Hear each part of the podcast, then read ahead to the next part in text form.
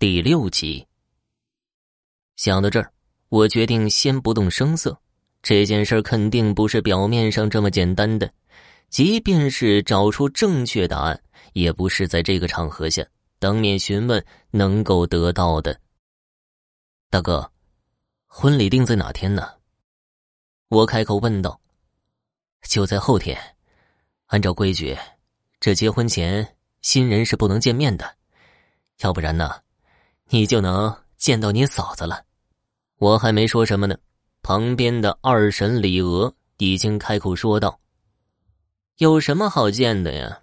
没见着更好，省得早见面了再闹出什么幺蛾子。真出点事儿的话，到时候婚礼都办不成了。”婶儿，您就少说几句吧。罗峰在旁边有些无奈的说道：“李娥不吭声了。”罗峰看着我，脸上露出不好意思的神情。阿水，你先去咱爸妈的屋里休息一会儿，晚上我给你接风。我点了点头，旁边的李娥脸色变得有些不自然，开口说道：“那屋整天没人进的，不知道多少年没打扫了，能住人吗？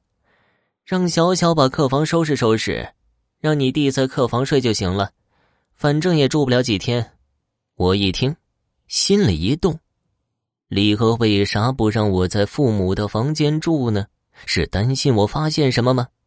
想到这儿，我笑着说道：“ 不用那么麻烦了，就在我爸妈的屋里吧，简单收拾一下，凑合两天就行了。对了，大哥，咱爸妈现在在哪儿啊？我想去磕个头。”罗峰点头说道。就在后山老林那边，嗯，那就让小小收拾一下咱爸妈的房间，你把东西放下，等会儿我带你去吧。看到洛风也如此坚持，旁边李娥自然也不说什么了。看着他的表情，我就知道，真要是有什么，这么多年他早也就收拾干净了，不可能再留下什么蛛丝马迹的。跟着小小来到父母房间，我四下打量了一下，卧室里的陈设很简单，都是一些老物件。不过因为长时间没人住，整个房间内一股尘土的味道。二少爷，房间有些乱。当年老爷跟夫人离开后，这房间长时间没人住，就被当成了杂物间了。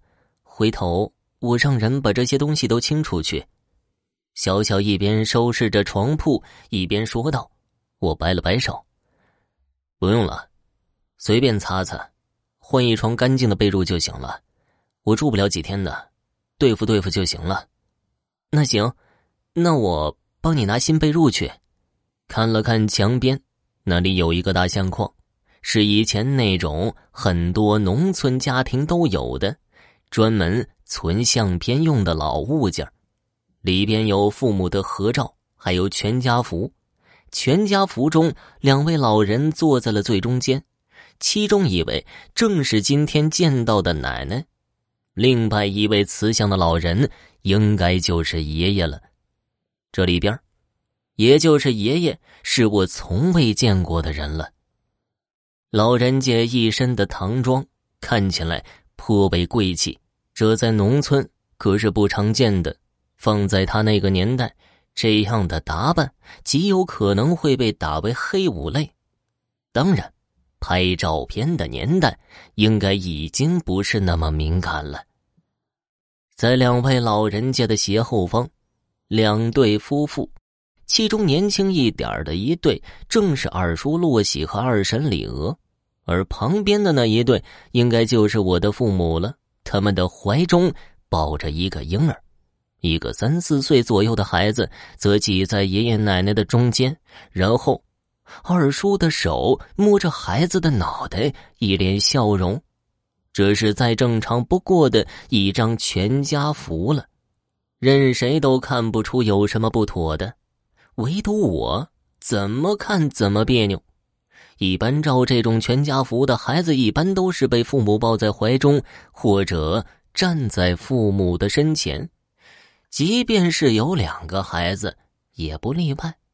但是，这个大一些的孩子只是挤在了老人的中间，如果不说的话，任谁都看不出来这孩子的真正父母是谁，或者说呀，别人的第一印象会认为孩子是那个把手放在他头顶抚摸他的那对夫妇的，也就是二叔的，而那个被抱在怀中的孩子，则是那对年长一些的夫妇的。阿水。咱们走吧，换上鞋。这两天下雨，后山有些泥泞。就在我看着照片心思不宁的时候，大哥洛风走了进来，扔给了我一双胶鞋。等他看着我盯着那张全家福的时候，他也叹了口气，走上前说道：“啊，听奶奶说，这照片是你刚出生不久照的。照完照片后不久。”你就被带走了。好在还是留了一张全家福的，要不，你跟咱爸妈，可能连一张合照都没有了。行了，走吧，去给他们二老好好磕个头。我换上胶鞋，跟着二哥往后山走去。所谓后山，其实并不大。城里的人亲属家人去世后，一般都会把亡者葬在陵园。但是在农村，一般都葬在自家的农田中。我们这边是葬在挨着村子的一个半山腰的位置，村里的人管那儿叫后山老林。跟着大哥洛风来到了老林，看着这一片一个又一个的坟丘，我知道这算是家族的一块集中的墓葬群了。咱爸妈。合葬在了那边。大哥指着不远处一个孤零零的坟丘说道：“看到那个坟丘之后，我的眉头顿时拧了起来。这个坟丘的位置是个绝户啊！这一片老林，尽管是在半山腰，但是这是一处比较平坦的平台地带。坟墓的巷口，不论冲着哪个方向，前边。”一定会有十五米以上的平地，这才是积雪。而且前方没有大路夹击，山顶位置往下有一处肉眼可见的流水道，那流水道绕过了老林的集中地，形成了一个环带，两边的山势隆起，这是典型的两山夹一水的地势，可以说呀，这是一块福宅。但是父母的那座坟却被挤在了这片老林的边缘位置，而且坟丘的巷口冲外不到三米的位置就是个斜陡坡，这是凶穴呀！父母的这种坟穴有个说法叫做山滑地陷穴，其实很好理解，就是建在了容易被山体滑坡影响到的位置上的坟穴。从风水上来说，父母埋在这种坟穴中，后世子孙必有短命者出现。所谓短命，横死的几率是最大的。